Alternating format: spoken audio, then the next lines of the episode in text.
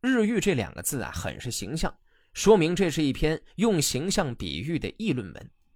哲学上常说“实践出真知”，任何没有经过实践检验的真理，那都是谬论。做人做事如此，做学问也是如此。苏轼这人呢，在做学问上就是这么一个较真儿的人。这篇日寓说呢，就写了两个寓言故事。开篇以一个盲人识日的生动事例来做比喻，说明要亲自观察，不要以耳代目，才能获得完整的知识。用比喻来说理，非常形象地说明缺乏实践经验，无切身感受，只能从别人那里转述第二手资料，就不可避免地得出盲目的结论。强调了深入实地调查、获得直接经验的重要性，勉励人们要脚踏实地的求学论道。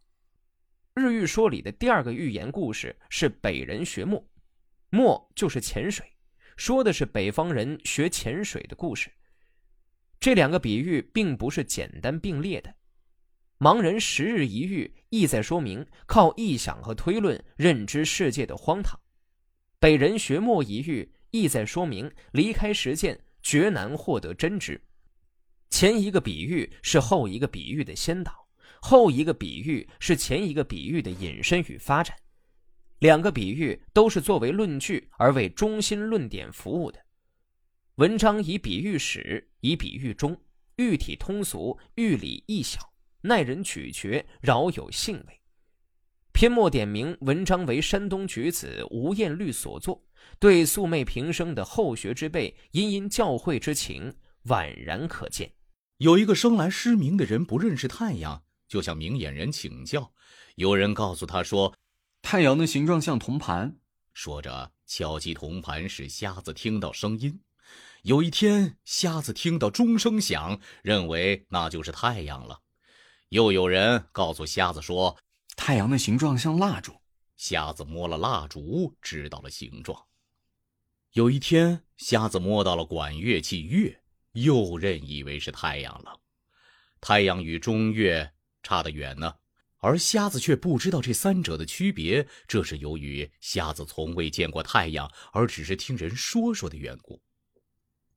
抽象的道理，比起太阳来要难见的多了，而普通人尚未明白它，也与瞎子不知道太阳没有什么两样。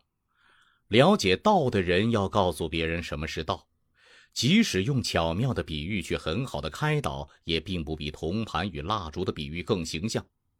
从铜盘到钟，从蜡烛到月，一个譬喻接着一个譬喻的形容变化，这还有尽头吗？所以，世上讲道的人，有的就是其看到的来解释道，有的是没有见过道而主观猜想它。这两者全都是求道的弊病。然而，道是永远不可求得的吗？我说，道是可以自然而然的得到，而不可以强求的。什么叫自然而然的得到？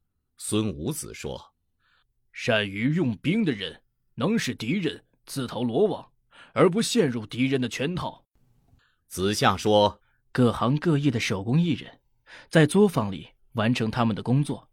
君子通过学习而得到道，不去强求而自然而然得到，这就是智的意思吧？”南方多善于潜水的人，这是因为天天与水为伴的缘故。他们七岁就能趟着水走，十岁就会游泳，十五岁就会潜水了。那潜水的人难道是随便学会潜水的吗？一定是掌握了水的规律，天天与水打交道，那么十五岁就可以熟悉水性。从小不接触江河湖水的人，即使过了三十岁，连看到舟船也会害怕它。所以，北方的勇士向会潜水的人请教了怎样潜水的方法，照着潜水人的讲解，而到河里去试着游水，却没有一个不遭末顶之灾的。所以，凡是想不学习而一心求道的，其实都像北方人学潜水一样。过去，国家以师傅考试录取士人，士人所学繁杂而不崇尚儒道。现在用经义考试录取士人，士人明白要追求儒道，却不肯专心学习。渤海人吴彦律是位立志勤学的人，将去礼部应试，我写了日谕以勉励他。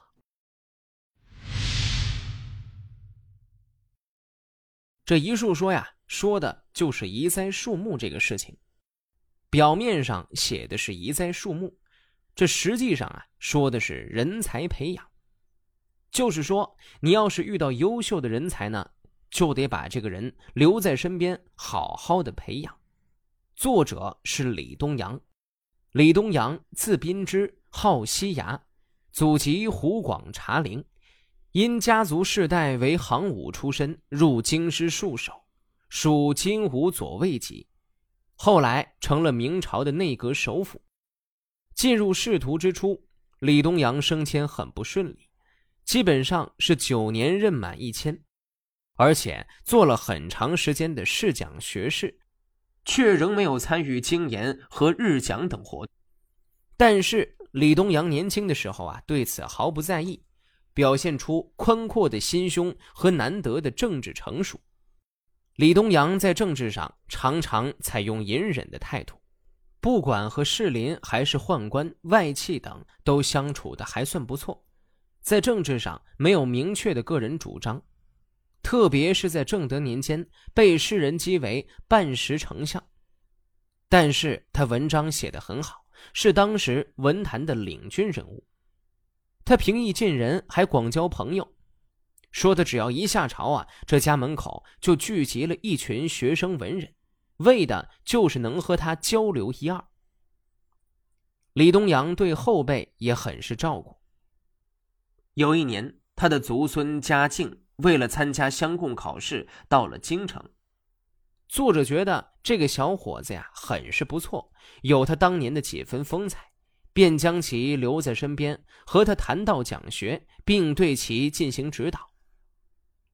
这还不够，还让他跟着有德有才的文人们学习。就这样学了三年，他的志向、学业都有所进步。只是可惜，还是不被主考的士官录取，于是打算回乡省亲。李东阳期望他能够再来京师成就学业，而且能够考上科举，因此写了这篇论说送给他。我家的城西旧坟无高木已久，近来拓地于东林，有桂柏百余株，大的合围，高约二三丈。我为他们长在不相称的地方而可惜。有一个种树人对我说：“我能够替大人移植。”我说：“你真能够做得到吗？”他请求试试看，我答应了他。